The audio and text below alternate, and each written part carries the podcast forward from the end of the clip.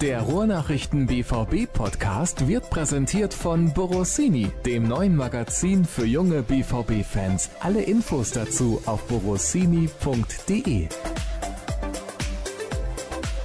Und bist du gesättigt, Jürgen? Ja, Was gab's denn für eine Pasta? Macaroni al forno. Macaroni al forno. Okay, Mhm. nicht schlecht. Ist das deine Lieblingspasta? Nö, nee, das nicht unbedingt. Aber ich hatte gerade irgendwie einfach Hunger und wollte irgendwas Schnelles, Unkompliziertes und bin dann eben kurz zum Italiener herüber geflitzt. So, weil irgendwie müde und K.O. und kein Bock und dachte, ach komm, jetzt irgendwie nichts, wo irgendwas schief gehen kann. Ich will aber nur schnell was im Magen haben. Sehr gut. Und da war das eine sehr gute Variante.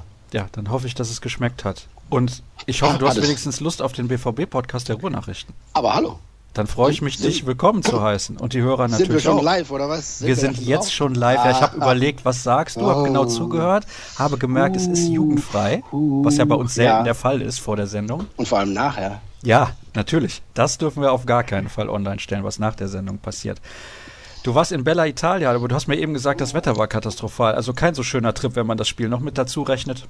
Nee, gar nicht. Das Wetter war sehr bescheiden. Es hat erst durchgängig geregnet und das ordentlich und das irgendwie bei Temperaturen rund um den Gefrierpunkt. Also es war richtig kalt und nass und unschön. Eine Baustelle im Hotel und dann noch das Spiel bei dann eben entsprechenden Temperaturen. Nachts um elf friert man sich da ja auch alles weg, was man so am Körper hat. Und da gab es auch zwischendurch wenig Erwärmendes auf dem Rasen zu sehen. Ja, dann hat sich der Rückflug noch verzögert, weil der Flieger vereist war. Dann waren die Koffer nicht da, dann mussten die noch nachgeholt werden. Und inzwischen war der Flieger wieder vereist.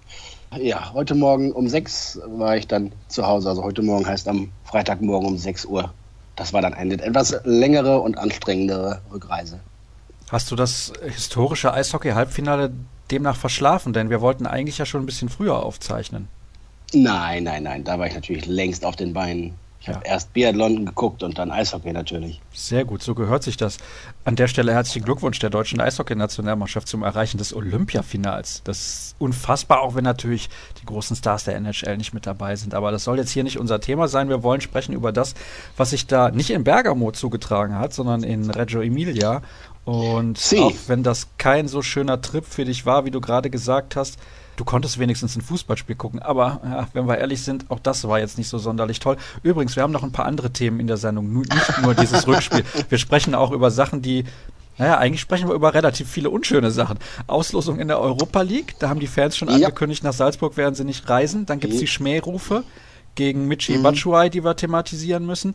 Die Hörerfragen sind durchweg jetzt nicht unbedingt als positiv zu bewerten, was so die Zwischentöne angeht. Und gegen Augsburg gibt's auch einen Fanprotest. Also haben wir überhaupt was Positives heute? Ich weiß es nicht. Ja, selbstverständlich. Borussia Dortmund steht im Achtelfinale der Europa League und geht in diesen Spieltag als Tabellenzweiter der Bundesliga. Und es gibt keine neuen Personalsorgen. Ja, Im Gegenteil, Millie Philipp und Layden Sancho trainieren schon wieder mit Ball fleißig mit und der Kader wird dadurch mal wieder ein bisschen breiter. Ja. Also, gute Generell, Nachrichten. Ja, Gute Nachrichten. Du musst die auch sehen, Sascha, die guten Nachrichten. Losgelöst von der Tatsache, dass Borussia Dortmund in das Achtelfinale der Europa League eingezogen ist. Wenn du jetzt eine Spielnote vergibst für das gestrige Spiel, kommen wir da über eine 5? Ja, wenn man sich vor allem mit der Mannschaft in Schwarz und Blau beschäftigt, kommt man über eine 5 hinaus. Atalanta hat das für seine Möglichkeiten richtig gut gemacht, ähm, hatte eine sehr solide Fünferkette hinten, hat schnell und geradlinig nach vorne gespielt, hat die Zweikämpfe richtig aggressiv und gallig geführt und dem BVB so den Schneid abgekauft. Also einfach einfacher Mittel, aber na klar, es ist auch jetzt irgendwie nicht die Mannschaft, die die Sterne vom Himmel spielt. Das möchte ja eigentlich Borussia Dortmund sein, das haben wir aber jetzt länger nicht mehr gesehen. Auch in Gladbach haben wir das nicht wirklich gesehen. Da gab es ein paar Szenen, war natürlich auch ein absoluter Acker. Wir wollen darauf auch nicht allzu sehr eingehen, denn beide Mannschaften haben auf dem gleichen Acker gespielt und Gladbach war die bessere Mannschaft. Hätte Roman Bürki da nicht so einen Sahnetag erwischt, dann hätte der BVB mit Sicherheit dieses Spiel verloren und auch gegen Atalanta war es lange wirklich nicht mit anzusehen. Ich habe da mal so eine Frage vorab. Ich weiß nicht, ob das in den Hörerfragen auch vorkommt, weil ich habe mir noch nicht alle durchgelesen. Das mache ich ja dann auch häufiger gerne während der Sendung. Ich finde das interessant, dass du einen Spieler hast wie Schmelzer, der aus einer Verletzung kommt und dann wechselst du den ein. Du kannst ja eigentlich nicht sicher sein, ob der fit ist. Warum lässt man den nicht dann von Anfang an spielen, solange wie er kann? und sagt, ja, dann kann ich hinterher immer noch Schmelzer auswechseln und bringe dann nochmal einen frischen Spieler. Hat mich ein bisschen verwundert, genauso wie die Tatsache, dass Marco Reus nicht von Anfang an gespielt hat in einem Do-or-Die-Spiel. Das ist jetzt nicht ein Spiel, wo es im Prinzip um nichts geht, sondern im Gegenteil, es geht um sehr viel, das Weiterkommen in die nächste Runde, was wieder Gelder generiert für den Verein. Und man kann auch diesem Titel ein bisschen näher kommen, der ja noch fehlt in der Sammlung. Ja, was genau die Frage jetzt? Warum die beiden Spieler nicht von Anfang an gespielt haben, ja? Konkret mhm. zusammengefasst? Okay. Bei Marco Reus bespricht sich Stöger immer mit dem Spieler äh, sehr intensiv auch und fragt ihn, wie er sich fühlt, ob er spielen kann, ob er spielen will. Und Marco hatte nach seiner ja wirklich langen Pause seit äh, Mai vergangenen Jahres jetzt dreimal von Beginn an gespielt, zwar über 90 Minuten, aber doch dreimal in kürzerer Zeit. Und dann haben sie sich dafür entschieden, dass die Gesundheit des Spielers und ihn äh, auf jeden Fall vorgeht und dass sie ihn nicht irgendwie gefährden wollen, um ihn einfach nachhaltig auch auf dem Platz zu haben. Und dann eben entschieden, dass er erstmal draußen bleibt und im besten Fall vielleicht sogar gar nicht spielen muss oder sonst nur für einen Kurzeinsatz. Nachdem äh, Christian Pulisic in Gladbach ja eine Teilzeitpause hatte, konnte der dann von Anfang an ran, sodass das zumindest vom Personal her und von der Position her einigermaßen passte. Bei Schmell habe ich mich auch gewundert, den hätte ich auch von Anfang an gebracht, aber da war wahrscheinlich auch eher die Überlegung in die Richtung hin, dass man ihn, wenn man es möglich machen kann, noch schont. Er ist schon relativ lange wieder im Mannschaftstraining, hat sich da also auch lange rangearbeitet, war ja auf der Asienreise das erste Mal verletzt mit einer Sprunggelenkverletzung, dann noch ein zweites Mal äh, im Herbst und jetzt dann eben in der Wintervorbereitung das dritte Mal, diesmal mit einem Muskelproblem in der Wade. Also deswegen so ein etwas langsamerer, behutsamerer Aufbau, das macht Stöger eh so. Er wirft die Spieler nicht zu früh rein ja, dann war wahrscheinlich letztendlich der Gedanke zu sagen, wenn äh, Jerry Toljan dann nochmal spielen kann und es einigermaßen gut läuft, ist das okay, dann kannst du reinkommen und dir ein paar Minuten abholen. Spielpraxis, so wurde es dann äh, schon zur Pause nötig, der Wechsel und es waren tatsächlich ja auch Korrekturen, so habe ich es auch auch geschrieben, weil äh, Stöger dann spätestens da sehen musste, dass es so nicht funktioniert. Toljan hat die meisten Angriffe liefen gar nicht über seine Seite, aber er war katastrophal im Spielaufbau, hat da Fehlpässe und Balance ausgespielt. Das war schon äh, verwunderlich, deswegen musste Schmelzer da schnell ran. Ja, und dass er dann nachher eines seiner seltenen Tore schießt, sein sechstes Pflichtspieltor für den BVB, sein zweites mit rechts, wie er ganz äh, stolz nochmal hervorgehoben hat. Und äh, das zweite im Europapokal, das erste kennen die meisten BVB-Fans mhm. auch noch, wenn ich es ihnen nochmal sage. Ein Tor gegen Real Madrid, gegen Iker Casillas, ein, Distanzschluss weiß nicht, 16 Metern oder sowas nach einem Konter beim 2 zu 1 zu Hause am 24. Oktober 2012. Oh, so. Das hast du aber auswendig gelernt. Das habe ich gestern Abend nachgucken müssen und dementsprechend mir bis heute natürlich gemerkt, mein Lieber. Sehr gut, sehr gut. Fakten, Fakten, Fakten. Ja, also, das war die Erklärung, also beziehungsweise ja. das war die Antwort auf meine sehr lang formulierte Frage. Deswegen habe ich auch lange geantwortet. Der ein oder andere Hörer mag es wissen, dass ich den italienischen Fußball ein bisschen intensiver verfolge und auch diese Spieler deswegen vielleicht ein bisschen besser kenne als derjenige, der sich nicht so intensiv mit dem italienischen Fußball auseinandersetzt. Und wenn ich ganz ehrlich bin, ist das eine Art Resterampe die Atalanta da aufbietet. Sie haben einen sehr, sehr guten Trainer, der im Gegensatz zu den meisten anderen Trainern in Italien, vielleicht von dem von Neapel, mal abgesehen von Sarri, sehr, sehr offensiv spielen lässt. Und damit kannst du in der Liga auf einem gewissen Niveau erfolgreich sein. Du wirst wahrscheinlich damit nie Titel gewinnen, aber du kannst zumindest mal wie letzte Saison in die Europa League kommen. Mhm. Warum tut sich Borussia Dortmund gegen so eine Mannschaft in den beiden Spielen, das Hinspiel war jetzt auch nicht unbedingt berauschend, so extrem schwer? Es kann doch nicht nur die Organisation sein, die taktische Marschroute, die Atalanta da aufgeboten hat, weil das vielleicht ein Spieler in dieser Mannschaft, das ist Ilicic, der wirklich ein guter Spieler ist meiner Meinung nach, der bei Borussia Dortmund in der ersten Elf stehen würde, alle anderen nicht. Ja, kannst aber auch fortsetzen. Warum tut sich Borussia Dortmund so schwer gegen eine eigentlich komplett verunsicherte Gladbacher Mannschaft? Warum äh, tut sich Borussia Dortmund schwer gegen den äh, Tabellenvorletzten Hamburger SV? Warum tut sich Borussia Dortmund unfassbar schwer gegen den SC Freiburg? Und warum läuft es auch gegen den VfL Wolfsburg nicht? Also es reiht sich ja in diesem Jahr, das muss man tatsächlich so sagen, und ich tappe mich auch immer wieder beim Schreiben dabei, es ist ja schon fast ein bisschen abstrus und skurril. Die Mannschaft hat in diesem Jahr noch kein Spiel verloren, acht jetzt in Folge, die nicht verloren gingen und hat in der Bundesliga auf jeden Fall ihre Ziele zwischendurch erreicht, weil sie genug Punkte gesammelt hat und schon wieder Zweiter ist. In Europa geht es eine Runde weiter, aber damit kann natürlich niemand zufrieden sein, wie diese Mannschaft auftritt. Sie ist ja auch überhaupt nicht mehr als Borussia Dortmund zu erkennen, sondern spielt da teilweise einen Hanebüchen und Stümperfußball. Diejenigen, die den BVB in den letzten fünf, acht Jahren verfolgt haben, ja, einfach nur gruseln lässt. Der Spielaufbau ist langsam und unpräzise und völlig unkreativ und hilft der Mannschaft nicht weiter. Die ganze Ausstrahlung ist irgendwie so zögerlich, zaghaft, überhaupt nicht überzeugt und gar nicht von Selbstbewusstsein geprägt.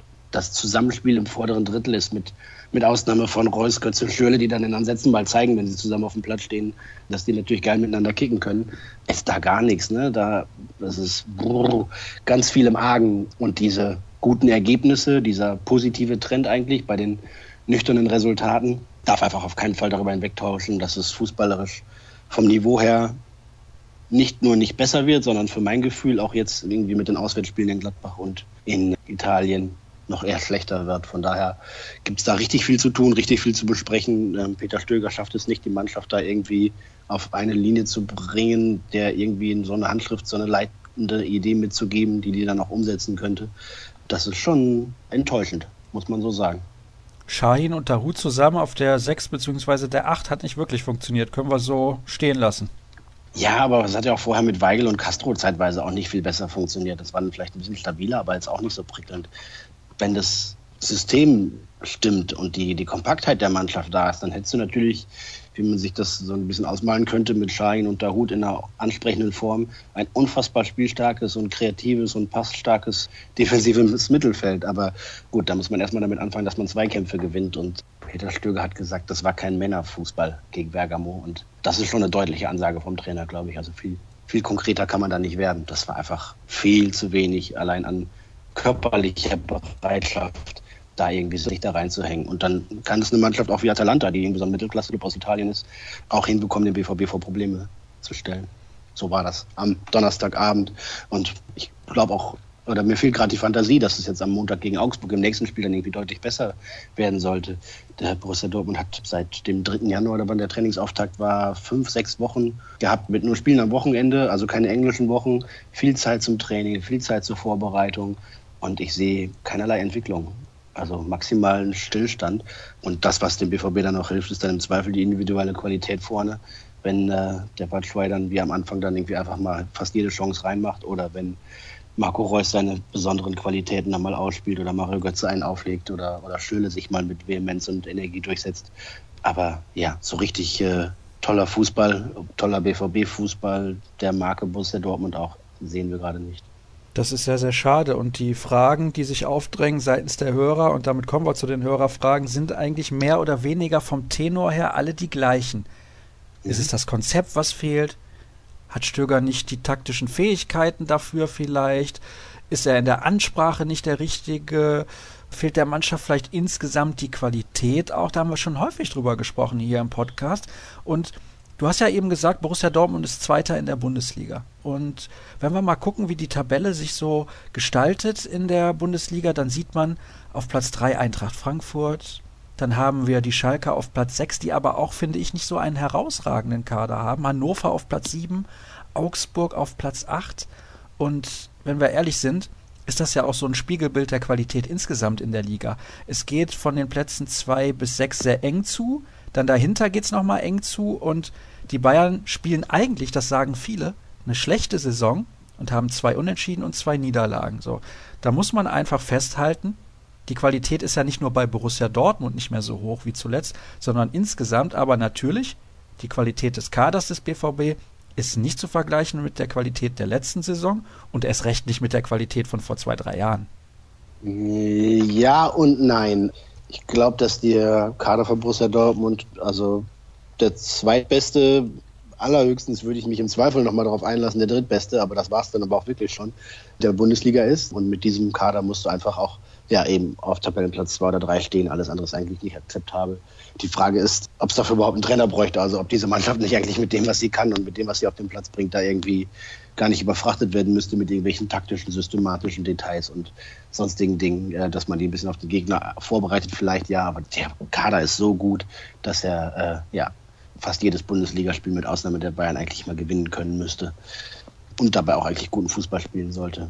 Der Kader ist nicht so gut, weil er nicht richtig ausgewogen ist, nicht ausbalanciert ist. Das äh, hat man am Anfang der Saison gar nicht erkennen können. Ich weiß noch, wie wir uns mehrfach unterhalten haben, auch im September. Da war Jule Weigel noch verletzt. Nuri Schein hat ganz ordentlich gespielt und es war die große Frage, uh, Schein oder Weigel, was für ein Duell um diese, um diese Sechserposition. Beide so großartige, tolle Kicker. Und kurz darauf haben wir alle merken müssen, spüren müssen, dass beide absolut weit entfernt sind von ihrer besten Form und von den Möglichkeiten, die sie eigentlich haben, dass sie die gar nicht mehr zeigen können. Bei Schein weiß man nicht, wie es genau weitergeht. Bei Jule Weigel muss man nur hoffen, dass es irgendwie jetzt einfach nur ein verdammt langes Formtief ist. Oder er hat einfach zwei Jahre lang so weit über seinem Niveau gespielt, dass eigentlich alle und sich selbst vielleicht auch getäuscht hat. Aber das glaube ich eigentlich nicht. Zumindest noch nicht. Das ist so eine Position. Ne? Dann hat man in der Innenverteidigung es auch vor dieser Saison wieder nicht geschafft, einen Spieler dahin zu bekommen, der perspektivisch einen Mats Hummels ersetzen kann. Ne? Da der sich um das Aufbauspiel von hinten heraus kümmert, der Sicherheit, Souveränität und Ruhe ausstrahlt, wenn man den Ball am Fuß hat. Und das, was wir jetzt so häufig sehen, ist, dass halt da hinten völlig mutlos, ängstlich der Ball quer gepasst wird oder im Zweifel zurückgepasst wird weil äh, da niemand in der Lage ist, wirklich einen ordentlichen Spielvortrag da vorzubereiten. Das sind so Punkte, wo man denkt, so, ah, puh, ja, da ist der Kader sicherlich schlechter als in den Jahren zuvor, aber grundsätzlich ist der Kader, ist die Qualität hoch genug, um in der Bundesliga die gesteckten Ziele zu erreichen dass er in der Champions League im Zweifel dann bei der Gruppenkonstellation, die es gab, dann nicht äh, überwintert, muss man vielleicht äh, schulterzuckend akzeptieren, dass es im Pokal beim FC Bayern nicht in jedem Jahr eine kleine Sensation gibt und man nicht jedes Mal weiterkommt, muss man wahrscheinlich auch irgendwie hinnehmen. Aber in der Bundesliga gibt es da auch kein Vertun, da muss der BVB weit kommen und eigentlich muss er auch in der Europa League weit kommen. Du kannst natürlich Pech haben und ziehst im Achtelfinale Atletico Madrid, dann wird es natürlich schwierig, aber jetzt hattest du Bergamo, dann hast du als nächstes Salzburg.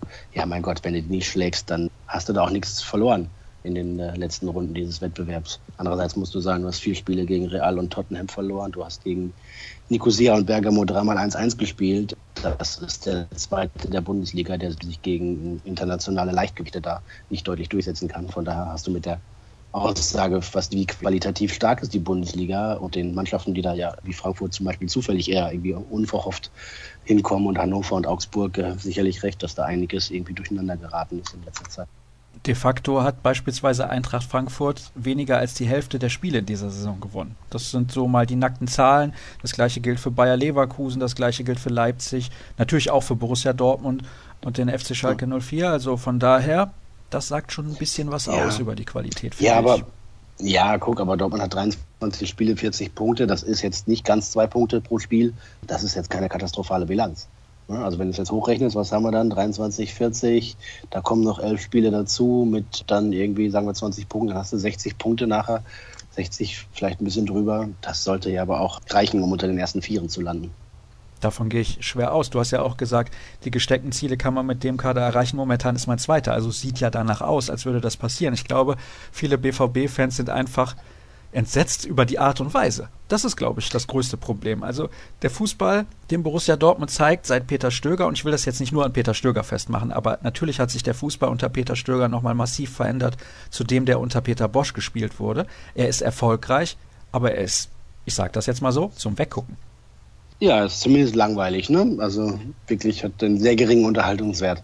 Ja, und ich, ich verstehe auch den Ärger, ne? Also wir kriegen das ja auch auf, von Fans mit, wir kriegen das ja auch in Kollegengesprächen mit, etc., dass Leute oh, schon, ja, wirklich auch gereizt und genervt sind, weil äh, ja, sie sich das nicht mehr antun wollen, können, nicht mehr angucken, wie mir heute noch Leute gesagt haben, dass sie gestern am Donnerstagabend dann äh, zur Halbzeit des Spiels ins Bett gegangen sind, weil es ihnen einfach zu langweilig war sie keine Lust mehr hatten, das zu Ende zu gucken und dann heute Morgen überrascht waren, dass Herr Schwelz ein Tor geschossen hat und Dortmund weiter ist. Ja, ich verstehe die Verärgerung und ich kann sie in weiten Teilen auch nachvollziehen. Ich würde da mitgehen zu sagen, boah, das ist nicht mein Borussia Dortmund. Die Frage ist, wie kommt man da wieder hin? Das ist auch eine Frage, die Hörer jetzt nicht so konkret gestellt haben, aber im Unterton würden sie das schon gerne wissen. Deswegen mache ich da jetzt mal eine Hörerfrage draus. Wie kommt man da wieder hin? Ja, das versteckt sich ja auch hinter anderen Fragen. Ne? Die Stögers Konzept Anfragen, ich will jetzt nicht sagen bezweifeln, aber zumindest Anfragen an Stögers Konzept, an seine taktischen Fähigkeiten äh, etc. stellen. Er hat es bislang nicht geschafft. Er, ich glaube schon, dass er der Mannschaft noch deutlich mehr vermitteln kann, als man bislang sieht. Aber gleichzeitig ist natürlich auch die Frage immanent, warum kommt denn davon gar nichts auf dem Platz an? Ja, er hat irgendwie am Sonntag in Gladbach gesagt, so, das war fußballerisch haben wir keine Lösung gefunden und wir haben nicht dagegen gehalten. Und drei Tage, vier Tage später, nach dem ja auch wichtigen Spiel gegen Bergamo, muss er dann wieder sagen, so, wir haben keinen Männerfußball gespielt und fußballerisch haben wir überhaupt nichts von dem umgesetzt, was wir uns vorgenommen hatten. Ja, meine Güte. Dann gibt es da offensichtlich einiges im Argen, das man dringend angehen sollte oder wo man sich fragen muss, warum das so ist. Auch wenn die Ergebnisse ja bislang noch stimmen. Noch stimmen sie. Ja, das ist natürlich richtig. Aber irgendwann wird das ja auch schiefgehen. Da müssen wir uns nichts vormachen. Ich nehme jetzt mal wieder ein paar konkrete Hörerfragen mit rein. Und Tobi würde gerne wissen, wen wir aktuell für den besten Innenverteidiger halten. Und ob Sagadu weiterhin fast ohne Spielanteile bleiben wird. Denkst du, äh, Sagadu wird noch viele Einsätze bekommen, jetzt auch wo Akanji bei Borussia Dortmund spielt? Ja, tendenziell eher weniger, denn ich glaube, die drei Akanji, Sokrates, Toprak sind so irgendwie auf Augenhöhe. Der eine hat da ein paar mehr Qualitäten, der andere vielleicht da, aber im Moment sehe ich die gar nicht so weit auseinander. Von daher hat äh, Stöger da alle Möglichkeiten, immer schön durchzuwechseln. Zumal Akanji die linke wie die rechte in Verteidigerposition spielen kann. Wer jetzt da der Beste ist, boah, das kommt dann aber sehr auf die Form an und auf den, auf den Tag an, glaube ich. Da kann ich jetzt keinen klar vorne sehen. Das Problem, was Sokrates hat, ist, dass er halt ein Innenverteidiger alter Schule ist. Halt kein, kein moderner Innenverteidiger von seiner Anlage her, von seinem Spiel. Fähigkeiten her. Bei Toprak sehe ich noch eher, dass er eigentlich einen gepflegten Ball spielen kann. Aber ja, er hat halt auch mit, mit Wellen zu kämpfen. Ne? Der Start der Rückrunde oder seit Stöger da ist eigentlich äh, deutlich aufsteigende Form, wie bei Sokrates auch, das muss man schon sagen. Die Innenverteidiger profitieren allgemein davon, dass der BVB natürlich defensiver steht und, und nicht mehr äh, 30 Meter Platz hinter der letzten Abwehrreihe lässt, in die jeder Gegner reinkontern kann. Äh, das tut denen allen gut. Akanji, finde ich, hat es bislang sehr unaufgeregt und souverän gelöst, was er da an Aufgaben zu bewältigen hatte. Von dem erwarte und erhoffe ich mir eigentlich schon ganz schön viel, dass das jemand wird, der auch äh, irgendwie nicht nur neben den Kernarbeitsbereichen der Verteidiger auch was für, den, für das Spiel von Borussia Dortmund tun kann. Bei Saga wird es schwer. Also er ist natürlich einer der Verlierer des Trainerwechsels. Ne? Bei Bosch hat er viele Einsatzzeiten bekommen, viel mehr, als er sich wahrscheinlich auch selbst erwartet hätte wenn auch viele auf der Linksverteidigerposition, die eigentlich nicht seine ist. Unter Stöger spielt er jetzt plötzlich gar keine Rolle mehr. Muss er einen klaren Kopf behalten, mit klarkommen und äh, sich anbieten. Dann wird er bestimmt auch noch ein paar Einsätze bekommen, aber sind natürlich deutlich weniger geworden. War ja bei Nuri zum Beispiel auch so, ne? der dann kaum noch eine Rolle gespielt hat. Und andersrum hast du Leute wie äh, Clayton Sancho, der bis zu seiner Verletzung Bosch keine Rolle gespielt hat. So ist es bei den anderen. Die haben halt ihre Vorlieben oder haben, sehen bei dem einen Spiel mehr von dem, was sie sich erhoffen, und bei dem anderen eben weniger. Wo du Nuri Schein gerade angesprochen hast, Markus würde gerne wissen, was mit seinem körperlichen Zustand ist, denn er sagt, das ist ja für die Bundesliga mittlerweile viel zu wenig. Ja, Nuri Schein hat ja jetzt nicht erst seit gestern oder was natürlich das Problem, dass äh, er nicht der sprintstärkste und antrittsschnellste Fußballer ist und dass sich das auf seiner Position ein Stück weit kompensieren lässt durch gutes Stellungsspiel, durch Auge, durch Positionierung. Ist auch klar, aber ja, es wird, wird halt nicht besser und es äh, dementsprechend, wenn das Spiel auch noch schneller wird oder der Gegner darauf gezielt anspielt, dann äh, kommst du natürlich in eine Problemsituation und musst immer wieder mit diesem Defizit leben und arbeiten. Also ich glaube, dass Nuri fit ist. Nuri ist ein fantastischer Profi, also in, im Umgang mit, mit sich, mit seinem Körper und seiner Physis. Da kann man ihm, glaube ich, niemals was vorwerfen. Aber er hat halt ja, da ein großes Defizit, das er auch nicht mehr beheben kann. Weil, ne, er wird ja nicht mehr zum, zum 100-Meter-Läufer werden. Das ist wohl so. Ja, wenn wir ordentlich mit ihm trainieren. Florian würde gerne wissen, also beziehungsweise er sagt zur Personalie Rafael Guerrero, mir scheint es, als wäre er seit seiner Knöchelverletzung nie wirklich austrainiert gewesen. Und würde gerne wissen, ja. wie wir die Perspektive seinerseits, also von Guerrero natürlich, nicht von Florian, über die Saison hinaus sehen. Florians Perspektiven kann ich wenig sagen. Ja, Rafa wollte schnell wieder spielen, wurde auch dringend gebraucht. Man sieht auch, also beziehungsweise man hat auch im Spiel und im Training gesehen, was eine große Bereicherung für die Mannschaft sein kann, aber die Form hat er natürlich nicht bekommen, weil ihm absolut Rhythmus und Sicherheit und Stabilität da fehlten. Doppelt ärgerlich, wenn er sich dann auch gleich wieder verletzt. Von daher eigentlich ein gebrauchtes Jahr schon fast für ihn. Mit seiner Flexibilität und seinem, seinem Können ja, muss ja unbedingt auch über die Saison hinaus bei Borussia Dortmund bleiben. Allein weil man ihn hinten links braucht, allein weil man ihn als weitere Option in, auf einer Achterposition braucht. Und weil Spieler wie ihn, die eigentlich Defensivspieler sind, aber trotzdem noch so torgefährlich und äh, so gute Vorbereiter sein können, auch nicht so oft findet. Ich hoffe nur, dass Rafael Guerrero auch seine Aktien langfristig bei Borussia Dortmund sieht. Falls nicht, ja, ist blöd, wenn er immer verletzt ist, hat er keinen Marktwert, wird er sowieso keinen neuen Verein finden. Florian hat übrigens auch noch ein paar Vorschläge, welche Spieler wahrscheinlich den Verein verlassen sollten und Ja, es sollen ja Kaderveränderungen anstehen. Du lachst, aber er nennt jetzt hier beispielsweise Castro, Shahin, Rode und Durm, die für ihn keine Zukunft haben. Und ich glaube, er meint das gar nicht böse, sondern einfach auch ganz realistisch betrachtet. Ist man eventuell bereit, mal mehr ins Risiko zu gehen in Sachen Ablösesumme? Natürlich im finanziell überschaubaren Rahmen, aber dass man vielleicht mal 50, 60 Millionen auf den Tisch legt. Habe ich zuletzt übrigens auch mit dem Kollegen Volker Menting mal drüber gesprochen, dass, wenn man wieder oben angreifen will, zumindest mal national und vielleicht auch mal ab und an ins Viertelfinale der Champions League einziehen möchte, dass man da nicht immer Spieler für 25, 30 Millionen holen kann, wie Jamolenko, wie Schürle und so weiter, sondern dass man halt dann mal 50 Millionen auf den Tisch legen muss. Ja, wird man ja wahrscheinlich müssen, wenn man Michi Batshuayi länger in Dortmund halten will als bis zum Sommer zum Beispiel. Glaubst du da dran? Ja, ich glaube schon, dass das ein äh, hochspannendes Thema ist für den BVB. Vielleicht sogar wäre es geschickt, sich frühzeitig darum zu bemühen, bevor der vielleicht noch häufiger trifft und äh, dann entsprechend auch irgendwann unerschwinglich wird und auch viele andere Clubs auf ihn aufmerksam werden. Und da müsste man ja sicherlich ein Paket schnüren, das irgendwie eine Ablösesumme in Richtung 50, 60 Millionen vielleicht geht. Und wenn man dann noch vier Jahre mit Gehalt verrechnet, dann weiß man, dass das Gesamtpaket dann irgendwie vielleicht nicht, äh, nicht im sechsstelligen Millionenbereich, aber knapp drunter liegen wird. Und ich finde, das ist schon ganz schön viel Geld ganz schön viel Risiko. Aber dass irgendwie da sich in Schulden stürzt, um irgendwelche Spieler herzuholen, um möglichst schnell den Bayern Konkurrenz zu machen, kann ich ausschließen. Das wird nicht passieren. Wir haben eine Frage von Pierre und er fragt, ist die Schwäche des BVB vor allem im Mittelfeld wirklich nur eine Frage der Kraft und der Dominanz wie in Gladbach oder ist es nicht eine systematische Frage? Wäre nicht ein 4-2-3-1 mit einem klaren Sechser und Achter besser, zum Beispiel mit Darut und Weigel? Ja, aber haben sie ja zuletzt gespielt, ne? Das haben sie ja deutlich so gespielt. Gab eine Zeit lang mit einer wirklich offensiven Variante mit äh, Weigel, Kagawa, Götze, ne? Das war so eher so ein 4-1, 4-1 dann. Aber zuletzt haben sie ja regelmäßig mit dem zweiten oder wiederholt mit dem mit einem zweiten defensiven Mittelfeldspieler gespielt in Gladbach und in Bergamo, hat aber auch nichts gebracht. Also wenn du die, wenn du die Kompaktheit in der Zentrale nicht hast, dann ist es auch egal, ob da drei Mittelfeldspieler sind oder fünf wenn die so weit auseinanderstehen, dass es nicht funktioniert und nicht passend verschieben, die Laufwege nicht aufeinander abgestimmt sind, wenn du keine Passstruktur hast und keine Passmatrix, um da hinten rauszukommen und das mit schnellen Diagonalpässen, dann ist es egal, wie viele Leute da stehen, das hilft dir nichts.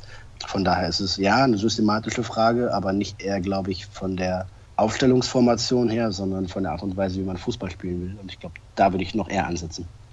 Na gut, das kann ich als Antwort absolut akzeptieren. Die Frage von Andreas lautet wie folgt: Welche Spieler fallen euch ein für die kommende Saison für die Sechserposition mit der Qualität Kampfschwein? Wir haben ja hier schon mal den Namen Emre Can ins Spiel gebracht, aber der wird nicht zu bezahlen sein und die Gerüchte verdichten sich, dass er in der kommenden Saison oder ab der kommenden Saison für Juventus auflaufen wird.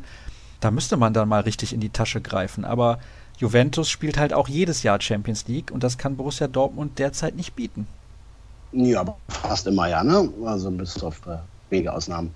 Was ist mit dir, Sascha? Du bist doch auch eher so Kandidat Kampfschwein. Ja, verbal auf jeden Fall. Oder? Aber spielerisch, das ja, ist so die Frage. Ist ja, ist ja, wichtig, dass man sich auch auf dem Platz nicht alles gefallen lässt und da auch mal zurückschnauzt oder so. Wäre doch eine Rolle, die dir eigentlich auch liegen könnte. In der Bundesliga, wenn ich ganz ehrlich bin, Jürgen, sehe ich ganz wenige solche Spieler. Sehr, sehr wenige solche mhm. Spieler. Und was macht es auch für einen Sinn, wenn du als Borussia Dortmund einen Spieler holst von Eintracht Frankfurt oder von Hannover oder von Augsburg? Die machen dich ja auch nicht besser. Das ist ja der Punkt. Und Bayer Leverkusen, die spielen mal so, mal so. Da sehe ich keinen auf dieser Position. Leipzig, ja, diese Spieler wirst du nicht bekommen. Ja, ja auf der Sechserposition bei Leverkusen? Lever ja, Leverkusen mit Arangis hat doch einen richtigen Giftswerk da. Und ja, aber ist der internationale Spitzenklasse und macht der Borussia Dortmund unbedingt besser? Also auf Champions League-Niveau über zwei, drei Jahre hat der seine Qualitäten auch noch nicht bewiesen. Ja, aber diese Spieler sind auch im Moment, glaube ich, für Borussia Dortmund ganz, ganz schwer zu finden. Also die schon auf diesem Niveau sind. Sie müssen eher welche suchen, die da hinkommen können. Denn die Spieler, die auf diesem Niveau schon sind, sind nicht zu bezahlen und längst irgendwie in England oder in Spanien unter Vertrag. Also, das heißt, entweder unbekannte Spieler aus dem Ausland, die Zeit brauchen, hat man dafür die Geduld, ist die Anschlussfrage, oder Spieler aus der Bundesliga, die man schon ein bisschen kennt, wo man vielleicht glauben könnte, sie kommen zu diesem Niveau. Aber ich sag's ja, ich sehe da wenige in der Bundesliga. Ja, ist auch total schwer. Ist auch wirklich, wirklich schwer. Denn äh, das Anforderungsprofil wird immer komplexer. Ne? Also du brauchst jetzt nicht irgendwie nur so einen Abfangjäger vor der Abwehr, so einen Staubsauger, sondern der muss ja auch noch richtig gut kicken können. Der muss auch kopfballstark sein, weil natürlich viele, viele hohe Bälle in diesem Bereich landen. Ähm, das ist schon so eine kleine eierlegende Wollmilchsau, die man da sucht. Und die Vereine haben ja alle Schwierigkeiten. Keine Ahnung, guck da an, Schalke hat den kleinen Max Meyer dahingestellt. Der ist jetzt kein typischer Sechser, aber die hatten auch große Not, obwohl sie da irgendwie fünf, sechs Kandidaten eigentlich im Kader hätten, die dort spielen könnten. Aber keiner hat es irgendwie so auf die Reihe bekommen. So gibt es ganz unterschiedliche Lösungen. Ähm, Hoffenheim krankt jetzt immer noch daran, dass sie den Rudi abgegeben haben, ne, der da irgendwie im zentralen defensiven Mittelfeld die Fäden zieht und äh, kommt deswegen nicht mehr auf, die, auf den grünen Zweig eigentlich. Und äh, das ist bei ganz vielen Mannschaften so. Diese Spieler sind wirklich, wirklich schwer zu bekommen. So ein, ein, positives Beispiel ist vielleicht Thomas Delaney von Werder, der aus der relativ unspektakulären dänischen Liga kam und äh, sich aber super schnell in Deutschland eingefunden hat, torgefährlich ist, äh, ein richtiger Abräumer ist, auch unangenehm ist, der so in der Bundesliga jetzt gerade den nächsten Schritt gemacht hat. Der ist allerdings auch schon 26, wenn ich das richtig im Kopf habe. Ja, ansonsten fallen mir da nicht so viele ein, da bin ich auch bei dir. Navigator geht dann für 70, 80 Millionen zu Liverpool. Ich glaube nicht, dass Borussia Dortmund da in ein Wettbieten eingestiegen wäre. Ja, das kann ich mir auch beim besten Willen nicht vorstellen. Und gerade solche Spieler, die zieht es dann eher nach England. Nicht unbedingt nur des Geldes wegen, aber auch, weil sie aus der Heimat diesen Fußball natürlich viel eher verfolgen konnten als den aus der Bundesliga. Das ist ja auch ganz klar. Ja, und genau. da haben dann einige Clubs auch eine größere Strahlkraft. Das muss man, denke ich, dann akzeptieren. Und dann habe ich noch ein paar Fragen, die ich demnächst auch mal im Podcast wieder stellen werde, auch von Hörern, die sich bislang noch nie beteiligt haben. Eine würde ich aber gerne noch stellen, und zwar, wie gut hat der Abgang von Aubameyang dem BVB getan? Man merkt nämlich, dass der Spielertyp Batshuayi besser zum BVB passt, da man nicht mehr gefühlt in Unterzahl ist, wenn der Stürmer nicht trifft. Zudem strahlt der ganze BVB unabhängig von der Spielweise eine große Ruhe aus und ist nicht mehr so in den Schlagzeilen und er findet, dass man das auch wirklich merkt. Also insgesamt ein Fragenfeuerwerk und allein dieser letzte. Ähm, ja, jetzt muss ich eben sortieren. Ja, na klar tut es gut der Mannschaft, dass nicht mehr Tag aus, Tag ein darüber diskutiert werden muss, ob der Kollege mit der Rückennummer 9 zum Training kommt oder nicht. Gibt natürlich viel mehr Ruhe, klar. Das macht natürlich was aus, na klar. Also das, das bringt auch. Und also die Unruhe war schwer, um sich konzentriert äh, auf die nächsten Aufgaben und aufs Training etc. vorzubereiten. Und wenn, ich glaube, wenn der BVB noch ein bisschen ordentlich Fußball spielen würde und diese positive Ergebnisserie hätte, dann wäre es noch ruhiger so bleibt es natürlich immer so ein bisschen Unzufriedenheit im Hintergrund, ne? auch bei, bei den Fans im Stadion. Die Stimmung war auch bei den letzten Heimspielen nicht wirklich gut, wenn man ehrlich ist. Von daher, ja, es ist ruhiger geworden, das ist gut, das ist auch wichtig, aber da werden noch andere Baustellen in den nächsten Wochen auftauchen. Ne? Wie geht es weiter mit Stöger? Bleibt Marco Reus oder bleibt er nicht? Welche Kandidaten kämen als Mittelfeld äh, Malocher Schweine irgendwie in Frage und wann oder wie kommen die oder auch nicht? Also da gibt es schon noch ein paar Personalien zu klären etc.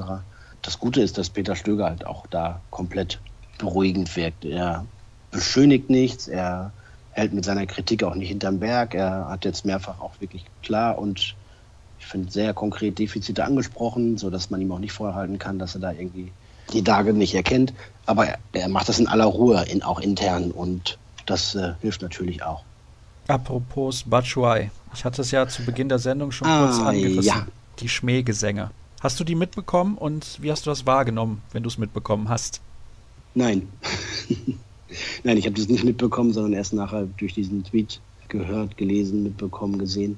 Von daher kann ich da konkret inhaltlich gar nichts zu sagen. Wenn es so war, und daran habe ich eigentlich keine Zweifel, weil ja auch Alex Isaac und äh, dann Axel Sagadou davon berichtet haben sollen, dann ist es eher widerwärtig. Also irgendwie Sportler zu beleidigen, wen, der wegen meinem Stadion kommt, finde ich eh schon schwierig, egal äh, welche Gründe man dafür auch immer finden mag. Und, und Rassismus hat einfach im Fußball und so nirgendwo in unserer Gesellschaft irgendeinen berechtigten Grund und irgendwo etwas zu suchen. Ich finde es äh, ja traurig einfach. Und äh, man kennt es ja tatsächlich aus Italien, dass es da immer wieder vorkommt. Ich finde es widerlich. In der Tat, leider kommt es da immer wieder vor, ist aber, glaube ich, in Italien eher auch ein gesellschaftliches Problem und naja, wir wollen jetzt nicht zu politisch werden, sonst rede ich mich hier noch um Kopf und Kragen, aber ich kann mich dir nur anschließen. Das hat im Fußballstadion nichts zu suchen und da gibt es ja zuletzt auch einige positive Beispiele. Die Fans, die haben da einige Sachen in die Wege geleitet, um auch dafür zu sorgen, dass das auf gar keinen Fall Überhand nimmt. Und ich will noch kurz mit dir eingehen auf die Auslosung in der Europa League. Du hast zwar eben schon gesagt, wie das sportlich zu bewerten ist, aber gegen Salzburg darfst du nicht ausscheiden. Ja, Kollege Dirk Kramp und ich hatten, obwohl wir nicht zusammen das äh, uns angeschaut haben, denselben Gedanken. Es waren noch vier Mannschaften im Topf. Als erstes wird Borussia Dortmund gezogen.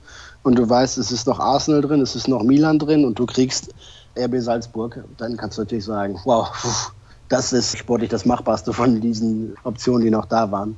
ja, mit denen sollte man es durchaus auch aufnehmen. Also ich habe mir noch mal den Kader angeguckt, da ist jetzt nichts mehr dabei eigentlich, was man irgendwie äh, groß in Erinnerung hätte, keine großen Namen dabei. Das ist ja mittlerweile ein reiner Zuliefererbetrieb, beziehungsweise ein Durchlauferhitzer für die Talente, die der Konzern Red Bull in seinen Fußballschulen weltweit quasi sammelt, sichtet, sortiert, schult und dann irgendwie für die Weiterbelieferung nach Europa transferiert und dann in den kleineren Ligen wie in Österreich dann versucht, für den großen Profifußball fit zu machen. Aber ich kenne da kaum noch jemanden von denen, die dabei sind. Ja, tatsächlich. Früher kannte man mal den einen oder anderen. Ich weiß noch, dass Alexander Zickler und Thomas Linke am Ende ihrer Karriere in Salzburg gekickt haben, ist auch schon einige Jahre her. Und sie hatten auch zu Beginn dieser Saison in der österreichischen Liga ein bisschen was an Problemen, haben jetzt, glaube, 23, 24 Spiele absolviert und eine Niederlage. Also sie sind relativ dominant, national, aber international. Wie gesagt, Borussia Dortmund muss da normalerweise weiterkommen und während Jürgen sich einen Schluck zu trinken nimmt, möchte ich nochmal ja. anmerken, dass alle anderen Mannschaften irgendwie jeweils einen Gegner auch auf Augenhöhe haben und da ist immer schwer zu sagen, wer weiterkommt und ich glaube, Borussia Dortmund hat gute Chancen im Viertelfinale, wenn sie es denn erreichen, einen richtig tollen Gegner vom Namen her zu bekommen. Da haben wir noch Atletico Madrid, Lyon ist mit dabei, Milan und Arsenal hast du gerade angesprochen, Lazio, Marseille, Bilbao, Sporting. Also es sind nicht irgendwelche Namen, sondern das sind richtig große Clubs und das könnte also noch eine tolle und spannende Angelegenheit werden. Zum Abschluss ja, ganz, ganz die Europa League ist tatsächlich, ja, bitte. Die Europa League ist tatsächlich ja in den letzten Jahren auch in der Reputation gestiegen, ne? Und es sind gute Mannschaften dabei und ich glaube, bis auf die Engländer, die, die ja nicht so viel Wert drauf legen, hat sie auch wirklich an, an Klasse gewonnen. Und also spätestens ab der K.O.-Runde ist es eine, ein guter Wettbewerb. Vorher finde ich die ziemlich Hanebüchen mit diesen, äh, was sind es, 16 Vorrundengruppen oder sowas. Aber ab der K.O.-Phase mag ich die Europa League eigentlich auch. In diesem Sinne noch ein kurzer Ausblick auf das Spiel gegen Augsburg. Du hast auch eben schon kurz erwähnt, du bist nicht besonders positiv. Normalerweise bist du das immer, sagst immer dann, Borussia Dortmund wird irgendwie schon ein paar Punkte holen, Siege und so weiter, auch ausfällt. Aber warum jetzt nicht gegen Augsburg? Also ich weiß nicht, ob du auf eine Niederlage oder ein Unentschieden tippst, aber warum hast du deine Zweifel, dass Borussia Dortmund als Sieger vom Platz geht?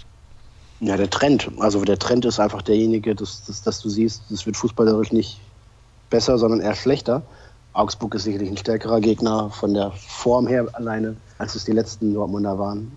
Von daher glaube ich, dass die ganz große Schwierigkeiten mit denen haben. Ich war beim Hinspiel in Augsburg und äh, das war ein ziemlich glücklicher Sieg für den BVB, das 2 zu 1.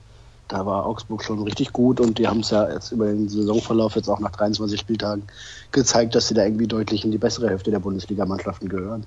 Ganz unangenehm zu bespielen, haben eine klare Idee. Trainer Manuel Baum hat man ja irgendwie da vor einem Jahr gedacht, ja komm, irgendwie da, den Namen brauchst du dir nicht zu merken, aber Pustekuchen, die kriegen das richtig gut hin. Die haben es geschafft, trotz eines Riesenkaders mit weit über 30 Spielern Anfang der Saison Ruhe im Club zu halten und machen das richtig, richtig gut. Von daher bin ich, bin ich gespannt, wie die sich hier in Dortmund verkaufen. In den letzten Jahren haben sie immer gerne die Punkte abgegeben. Ich kann mir vorstellen, dass es für den BVB schwierig wird, da, da dagegen zu halten, weil sie auch gerne über die Physis kommen, ne? auch noch ein sehr, sehr robustes, kampfstarkes Mittelfeld haben, überhaupt eine physisch ausgesprochen starke Mannschaft haben. Mal schauen. Also ich, puh, ja, also die letzten Dortmunder Spiele, wir haben es ja irgendwie jetzt die ganze Zeit thematisiert, geben ja nicht um den großen Anlass zur Hoffnung. Es wäre allerdings relativ wichtig, Augsburg zu schlagen. Dann könnte man den Abstand zu den Plätzen 8 und 9 vielleicht auch noch ein bisschen vergrößern. Hannover glaube ich nicht, dass die die Substanz haben, aber Augsburg traue ich zu, zumindest Platz 5 und 6 noch anzugreifen. Und ja, mhm. es gibt ja so eine kleine Lücke. Schalke hat 32 Punkte, nee, Schalke hat 37 Punkte, so ist es richtig. Hannover Aber auf ja. Platz 7, 32, also 5 Punkte sind da schon zwischen diesen Mannschaften. Es wird wahrscheinlich ein Fünfkampf um die Plätze 2, 3 und 4. Noch sieht es gut aus für Borussia Dortmund und ja, schauen wir mal, was aber, das am Montag wird dann. Ne? Ja, aber dann sind wir nach dem siebten Spieltag, nach dem siebten Spieltag der Hinrunde hatte Borussia Dortmund 19 Punkte und die Sterne vom Himmel gespielt. Und danach kamen die starken Gegner und plötzlich äh, ging gar nichts mehr. Und ja, vor dieser, vor dieser Zäsur quasi in der Stärke der kommenden Gegner stehen wir jetzt auch wieder. Und dazu kommt dann noch die, die Europa League, wo es dann ja auch einfach jetzt viele Spiele gibt oder jetzt weiterhin viele Spiele gibt, sodass man schon sehr, sehr genau hinschauen muss, wie das da weitergeht, gerade beim BVB. Es bleibt spannend und am Montag werden die Fans protestieren, denn sie haben keine Freude daran gefunden, dass die DFL gesagt hat, wir spielen jetzt auch montags und es ist das erste Mal für Borussia Dortmund. Deswegen auch das wird interessant sein zu beobachten. Da sprechen wir dann logischerweise drüber in der nächsten Ausgabe dieses Podcasts. Jürgen, ich danke dir für deine Zeit und ja, sehr gerne, Sascha. Jetzt machen wir einen kurzen Cut an dieser Stelle und zum Abschluss der heutigen Sendung schauen wir noch auf unser neues Magazin beziehungsweise unseren neuen Präsentator, besser gesagt, Borossini heißt das Magazin für junge Fans von Borussia Dortmund und darüber spreche ich mit Markus Trümper. Hallo Markus, grüß dich. Hi, grüß dich. Ja, was kannst du uns sagen über dieses Magazin? Denn ehrlich gesagt, ich bin ja nicht ganz die Zielgruppe. Das stimmt natürlich. Wir sind nämlich das neue Kindermagazin für junge BVB-Fans. Das heißt, unsere Zielgruppe, wie du schon sagst, bist nicht du, sondern Kinder. Und wir versuchen da auf spielerische Art und Weise natürlich viel über Borussia Dortmund zu berichten, aber auch so ein bisschen Wissen rund um den Sport und teilweise auch Kultur und Geschichte zu vermitteln. Kann man dieses Magazin auch kaufen oder ist das eine reine Online-Geschichte? Nee, das ist sogar ein reines Printprodukt. Also man kann es online gar nicht lesen, weil unsere Zielsetzung auch ein bisschen ist, dass wir die Kinder wieder ans Lesen heranführen wollen, dass man wirklich ein Buch oder in dem Fall ein Magazin in die Hand nimmt. Und das kann man in den Rohnachrichtengeschäftsstellen und in allen BVB-Fanshops kaufen momentan.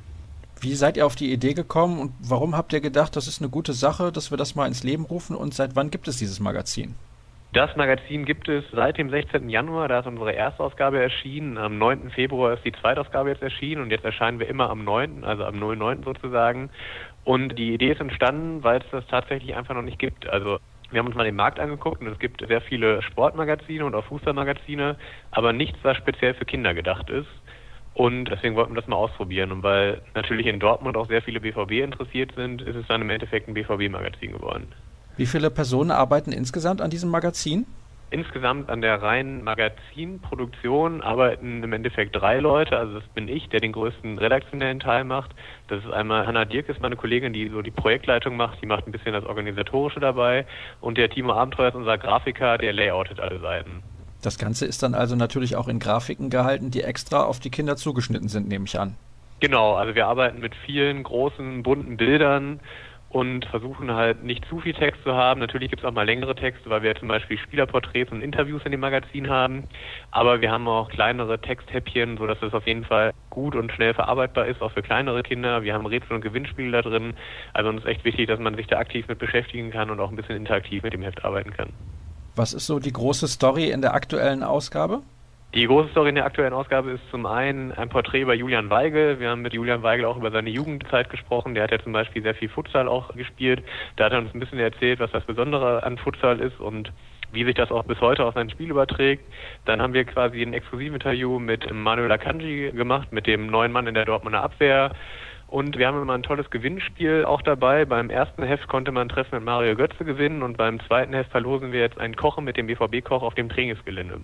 Also, für gutes Essen ist dann also gesorgt und beste Ernährung für die Kids. Wer reinschauen möchte, unter borussini.de findet ihr alle Informationen und Markus hat ja gerade gesagt, wo das Heft bzw. Magazin dann auch zu kaufen ist, erscheint immer am neunten Tag eines jeden Monats und ist erhältlich in der Geschäftsstelle der Ruhrnachrichten und auch in allen BVB-Fanshops und ich denke, gerade für die Kids ist das doch eine interessante Sache, wenn sie dann auch mal wieder ans Lesen kommen, wie Markus ja gerade auch schon gesagt hat. Dann soll es das gewesen sein für die heutige Ausgabe des BVB-Podcasts der Ruhrnachrichten. Ihr wisst ja, alle weiteren Informationen gibt es wie immer unter ruhrnachrichten.de bei Twitter at rnbvb und mich findet ihr dort unter Start.